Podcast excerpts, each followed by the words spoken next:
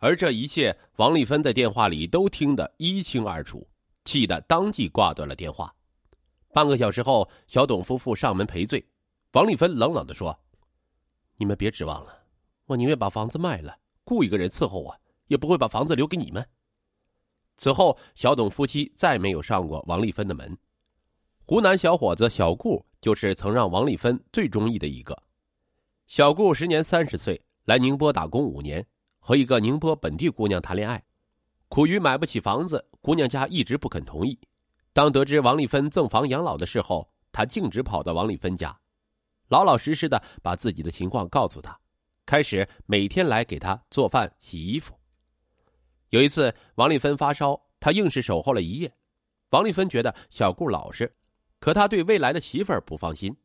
二零一四年初的一天，王丽芬直截了当考验小顾说：“我想把房子给你，你能把我女儿接回来一起生活吗？”一听，除了照顾王丽芬，还要照顾她疯女儿，小顾消失不见了。其实王丽芬根本没想真的把女儿接出来，只不过随口吓唬，结果一个又一个的都被吓跑了。三月一个周末的一天，当初那些纷至沓来的人只剩下曾建军夫妇了。王丽芬又直接提出将房子赠与他们，要求把女儿接回家。五口人住在一起时，曾建军回答。谢谢您的好意，房子我们不要，我们照顾您是真心的，什么都不求。您放心，我们不但给您养老，还会照顾慧兰。王丽芬根本不信，每个迈进这个家门的人都是为了算计他的房子。曾建军这样回答，是不是有更深的企图？王丽芬越想越怕，连曾建军夫妇做的饭菜也不敢吃了。为了赶走曾建军夫妇，他使出了浑身解数。然而，无论他怎么过分，夫妻俩依旧每天往这里跑。居委会的大姐过来了解情况，见王丽芬这么紧张，连忙开导她说：“你除了房子什么也没有，只要房子在你手里，你怕什么？光天化日，他们还敢害人不成？”王丽芬这才多少有些释然了。既然赶不走，她索性不管了，安心的使唤着曾建军夫妇。二零一四年清明节到了。王丽芬想去给老伴扫墓，曾建军二话没说，带着老人直奔墓园。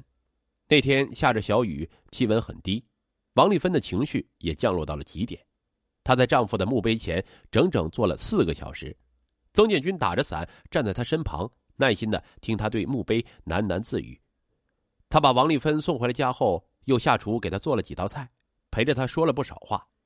那天，王丽芬原本想说一些更刻薄的话。但不知为什么，她对眼前这一幕居然有几分留恋，想了又想，最终没有说出口。盛夏的宁波，衣服穿在身上不到五分钟就湿透了。王丽芬节约，一向不开空调，只开个小电扇。一天晚上，曾建军夫妇刚走，电扇坏了，王丽芬热的在床上翻来覆去的睡不着。她一个电话给曾建军拨了过去：“电扇坏了，热的睡不着，你能不能过来看看？”曾建军不一会儿就拉着妻子赶了过来。曾建军让杨小荣坐在卧室给王丽芬扇扇子，自己拿着电扇去客厅修理。在清凉的风中，王丽芬很快睡着了。等她醒来，发现电扇已经修好了。她听到杨小荣在悄声吩咐曾建军：“厕所有点堵，你去看一看，万一我们不在时堵上了，让老太太难受。”听到丈夫走动发出的声响，她连忙制止：“哎，你能不能轻点啊？”老太太刚睡着，王丽芬突然心里一暖，她醒了，却一动不动的装睡，直到夫妇俩又忙活了一个多小时，悄悄的离去。第二天下午，王丽芬发现脖子落枕了，怎么躺也不舒服，夫妇俩又送她去按摩。晚上九点多钟，曾建军的儿子打电话问他们什么时候回家做饭。杨小荣嘱咐儿子说：“婆婆不舒服，你自己去买碗方便面吃吧。”王丽芬鼻子一酸，假装什么也没有听到，把头别了过去。当曾建军夫妻再次来看望王丽芬时，他让他们把儿子一块带来。夫妻俩把儿子小伟带到王丽芬的面前，王丽芬看不见，但摸着小伟的双手，听他叫奶奶，他不由自主的露出了开心的笑容。经过半年多的考察，王丽芬确实没发现一家人有什么异常，他们确实对自己实心实意。人心都是肉长的，再折腾人家，王丽芬不落忍了。可如果真的把自己和房子一起托付给他们，他又实在没底。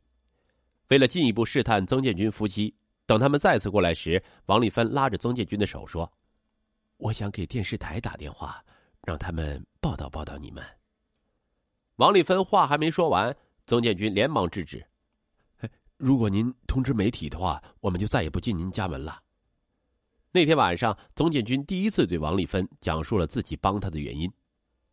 您知道吗？我刚来您家时是单位安排的工作，可时间长了，做着做着就有感情了。特别是我平时工作忙，这小杨总不能理解，也没少抱怨。没想到我带他到您这儿来以后啊，他不仅理解我了，也愿意跟我一起来照顾您。您现在就像我们的长辈，我一定不会要您的房子。